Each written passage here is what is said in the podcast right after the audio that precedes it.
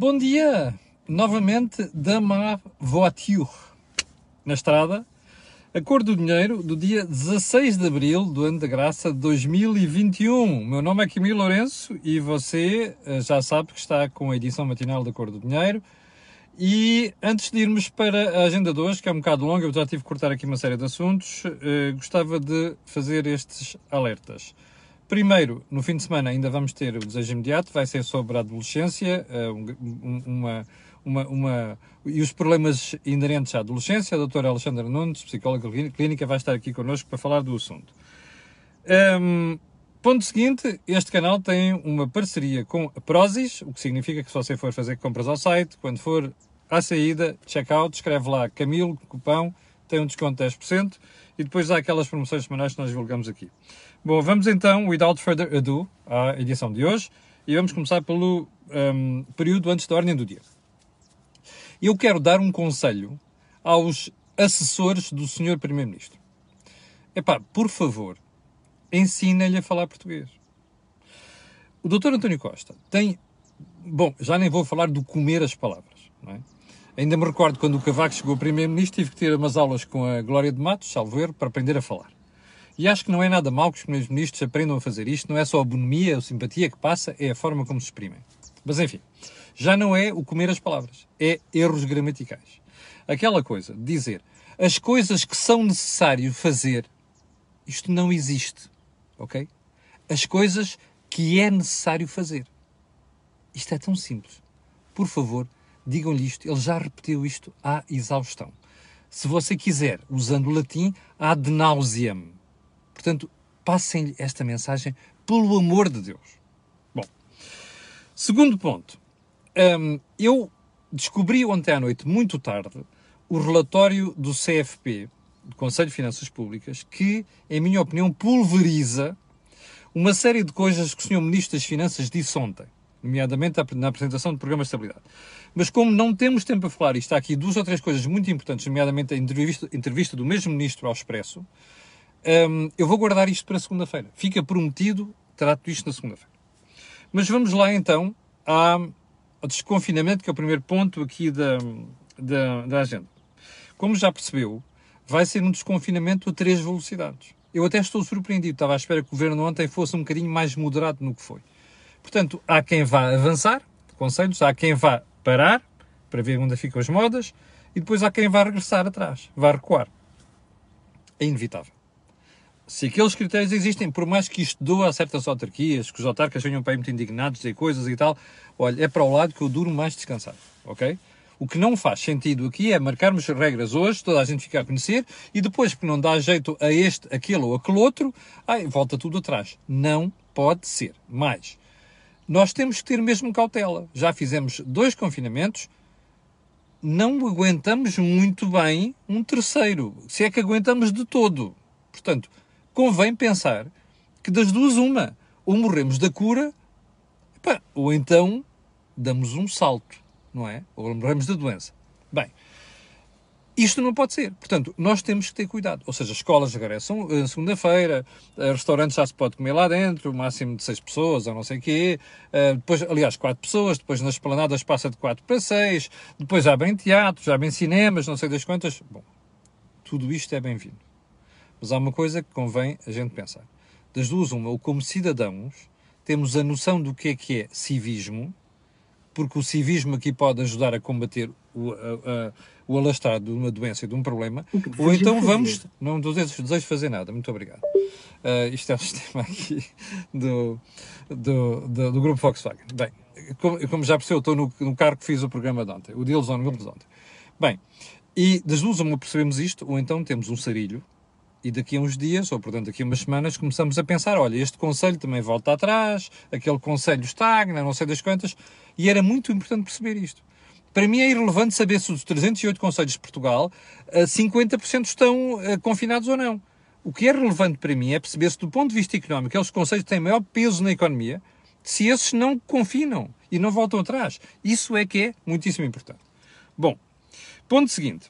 Hum, os despedimentos que estão na calha. Houve vários espectadores que escreveram, então, mas você falou nisso muito por alto e tal, não quer, uh, uh, uh, clarificar isso um bocadinho. Não posso, porque isto implica reflexão e implica investigação. Conversar com algumas empresas, até com seus empresariais, estou a fazer esse, esse, exercício. Estar a dizer vai aumentar o desemprego porque no fim do layoff a malta vai fechar empresas ou vai despedir pessoas, isso é chover no molhado. Isto é o que algumas publicações já disseram. Eu acho que é preciso um bocadinho ir um bocado além disso. E, portanto, do ponto de vista de honestidade intelectual, prefiro deixar o tema para outro momento, para outro dia.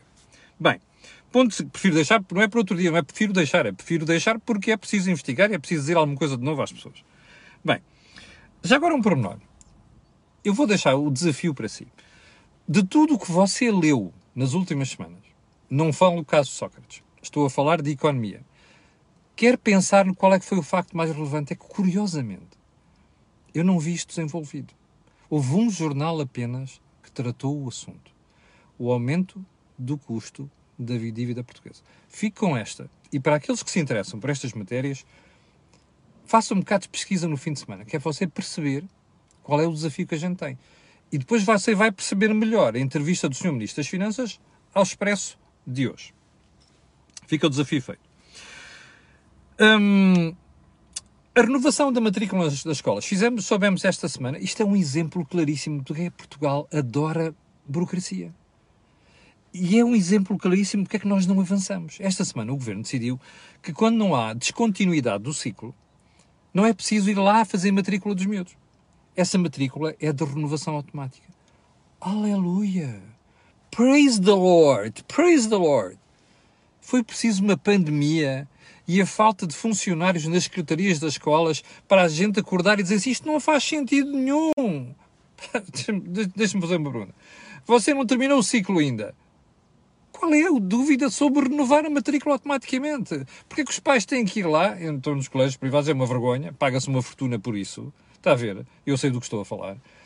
Um, e, e, e, depois é a burocracia. Depois os pais estão a trabalhar, têm que se deslocar lá e não sei. Isto não faz sentido nenhum, percebe? Mas pá, malta, acordou agora. Eu vou-lhe nunca mais esqueça disto. Nos anos 90, no princípio deste século, a doutora Manuela Ferreira, que era Ministra das Finanças, mandou fazer um estudo sobre a administração pública e descobriram que a maior, mais 50% do trabalho da função pública era para satisfazer outros departamentos da função pública. Está a perceber? Não é os cidadãos, não é as empresas, é o próprio Estado. Está a ver aqui o exemplo? Isto não muda. Não há um governo que queira mudar esta brincadeira. A Troika tentou, você sabe o que é que aconteceu. Esta rapaziada que lá está, está a voltar com tudo atrás. Bom, fora a rapaziada, quando lá estava, viu-se obrigada a voltar atrás porque os tribunais inviabilizavam certas reformas. Enfim. Bom, agora já com 8 minutos, vamos então à, à agenda de hoje. A agenda de hoje um, vai começar pelo Ministro das Finanças, João Leão. O que eu chamo carinhosamente o João uh, Mãos de Tesoura. O de, do, das, dos cortes. Dos cortes, cativações, não é? Cativações, cortes. Pronto. Uh, então porquê? O Sr. Ministro das Finanças dá uma entrevista ao Expresso hoje e o, manchete, o Expresso, perdão, pôs isto até em manchete. Um, eu, eu vou-lhe mostrar aqui. Um, está aqui assim, deste lado, muito, ao, muito discreto, que diz assim. Deixa-me lá ir aqui mais à frente. Bom, então o Sr. Ministro das Finanças Diz aqui o, o Expresso assim: Leão recusa baixar o IRS que Gaspar aumentou. Pois é. Você lembra-se do enorme aumento de impostos de Vitor Gaspar. E você lembra-se toda a publicidade que já foi feita pelo governo anterior, que é o mesmo que este, sobre baixámos os impostos, fizemos. É mentira. Não baixaram nada. Como você vai ver. Carga fiscal aumentou. Você de carga fiscal são várias coisas. Seja o que for. Quer dizer que a maior parte do rendimento, aliás, quer dizer que uma parte do rendimento dos portugueses está a ser sonegado pelo Estado. Bem, você pode inventar as explicações que quiser, o que é que estamos a fazer aqui, Estado Social, aquelas coisas, coisadas todas, mas depois você, você vê esta, esta, a saúde no estado em que está. Pode, pode inventar o que quiser. Bom, mas há outro pormenor. É que, embora se tenha acabado com a sobretaxa de IRS, lembra-se a gerada e não sei das quantas, agora são pormenor. Vitor Gaspar aumentou os impostos, não lhe deixaram cortar a despesa. Tribunal Constitucional. É bom não esquecer isto. É uma das coisas que eu dizia há bocado que a Troika tentou mudar o país e não conseguiu. Bom, mas vamos a este assunto. Uma das coisas que Vítor Gaspar fez foi um, reduzir o número de escalões. de IRS. E, portanto, a faixa dentro dos quais o rendimento podia cair numa taxa diferente foi reduzida. Aliás, caíram mais vencimentos dentro destas, destes, deste menor número de, de escalões. Bem, o que é que acontece? A carga fiscal aumentou. Bem, você quer acreditar que esta rapaziada que anda a dizer isto, que baixa impostos, não sei das quantas, está lá há sete anos e ainda não acabou com esta marmelada? Se você tiver estado atento às discussões de vários orçamentos de Estados, há sempre uma reivindicação, nomeadamente parte do PCP, que é pá, vamos mexer nos escalões. Nunca mexem nos escalões. Bom, então agora veja, na própria entrevista, o que é que diz o Sr. Ministro das Finanças. Pergunta do jornalista. Lendo as suas palavras, as medidas nos escalões do IRS, que era uma medida prometida para o ano passado, vão ficar remetidas para as calendas?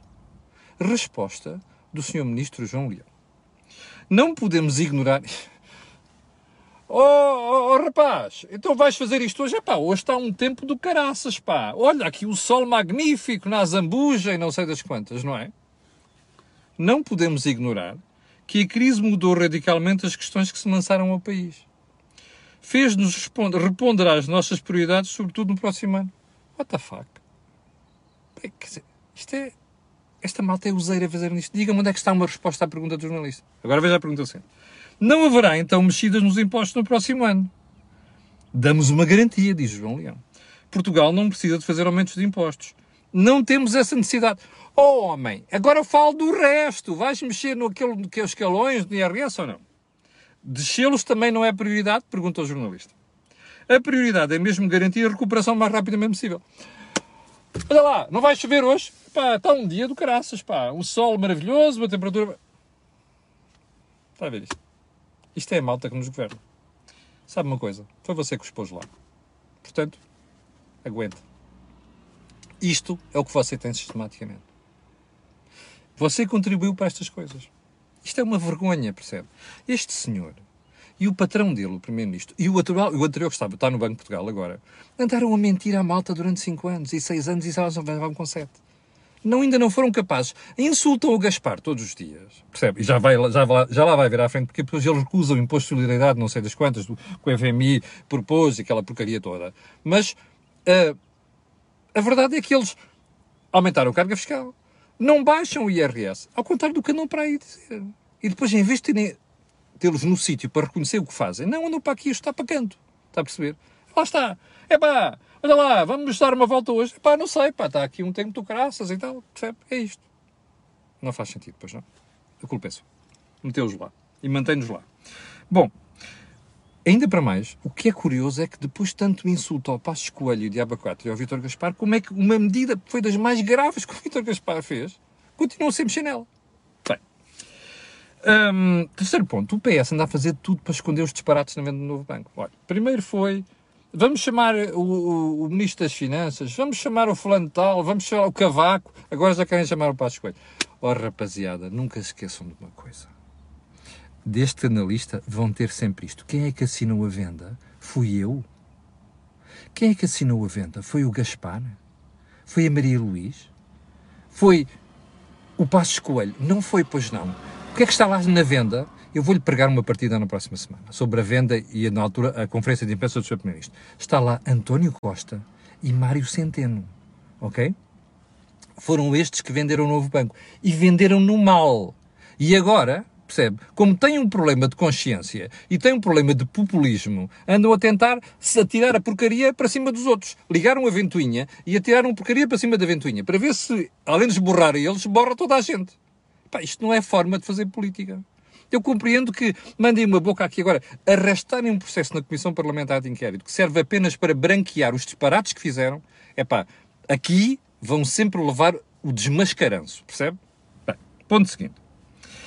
Ontem vimos o Sr. Ministro das Finanças, este mesmo promete isto tudo, com uma grande lenga-lenga sobre ah, a economia vai crescer 4% este ano, 4,9% do próximo ano, não sei quê, e que um, uh, uh, o déficit vai ficar acima, mas nós vamos começar a baixar a dívida mais, mais, uh, mais rapidamente do que aconteceu antes de 2019. Hum, Pois é, apanharam um cagaço de caraças, não foi? Nos mercados. Estão a receber uma série de avisos aí das agências de rating, do, da Comissão Europeia, do Banco Central Europeu, essas coisas todas. Conversas privadas muito duras. Eu sei de algumas delas. Hum, bom, só um pormenor. Eu até nem. Eu, eu, eu confesso que vou, vou ver primeiro o relatório do SFP, que também fala sobre isto, e na segunda-feira vou aprofundar esta matéria. Mas há uma coisa que gostava de dizer. Você acredita mesmo que, como as coisas estão, nós vamos chegar a 2022 e vamos ter recuperado toda a riqueza que perdemos desde 2019? Eu estou para ver. Vá lá ver nos últimos 12 meses quantas vezes já se disse uma coisa e já se desdisse. Quantas vezes já se prometeu uma coisa e se voltou atrás. Portanto, esta fica guardadinha. Hum, lá está.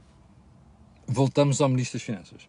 Porque no, você, como ouviu há bocadinho na resposta que o Sr. Ministro deu, isto aqui está um sol do caraças, desculpe lá, a ver se tenho que fechar os olhos, uh, ele diz que não vão aumentar impostos. Bom, oh, meus senhores, vocês acreditam mesmo? A sério, acreditam mesmo.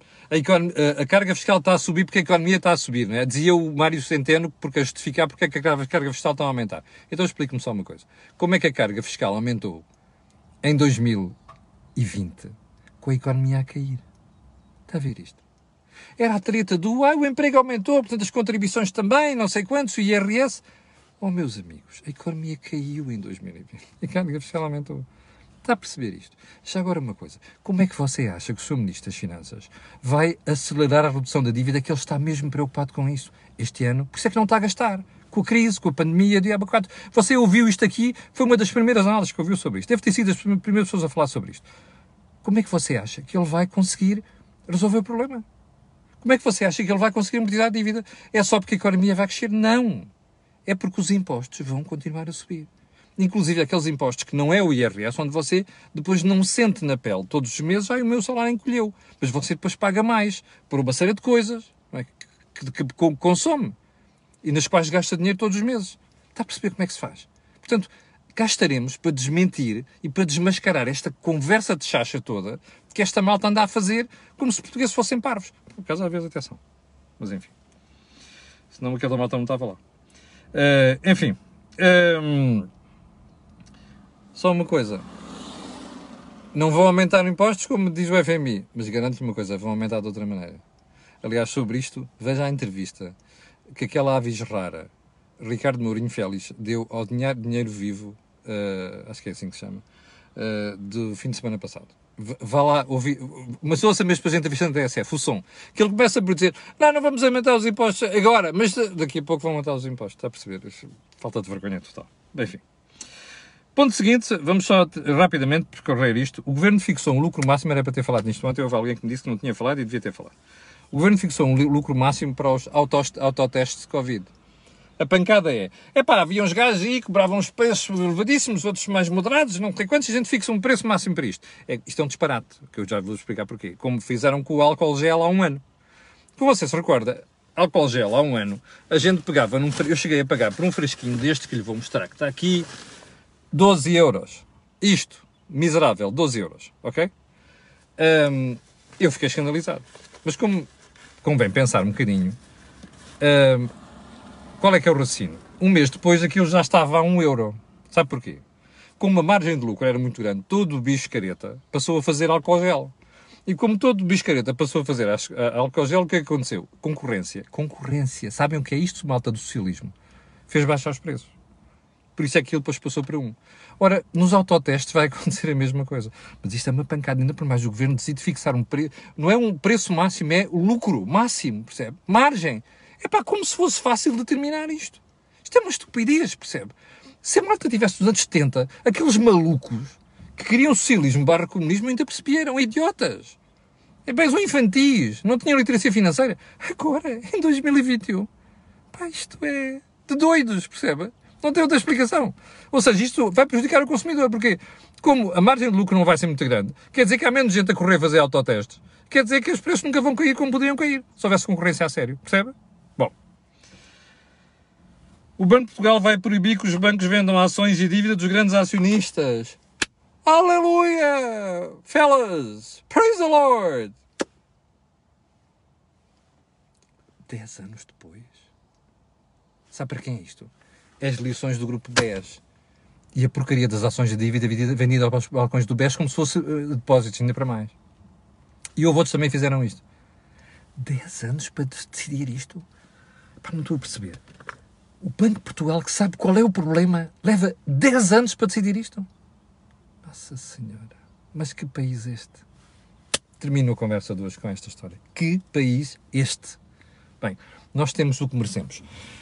Quero agradecer às 7, perdão, 8.100 pessoas que estão em direto. Quero pedir a estas pessoas, outras que vão ver, aquilo que peço sempre, que é colocarem um gosto, fazer partilha nas redes sociais, também sabe porquê. Aquilo que houve aqui, não houve, em mais lado nenhum. No fim de semana não chateio com mais nada, não vai haver deals ou no eles, uh, mas vai haver desejo imediato. E você, desejo-lhe um grande fim de semana e voltamos a ver-nos na segunda-feira, às 8 da manhã. Tenha um grande fim de semana. Muito obrigado pela paciência.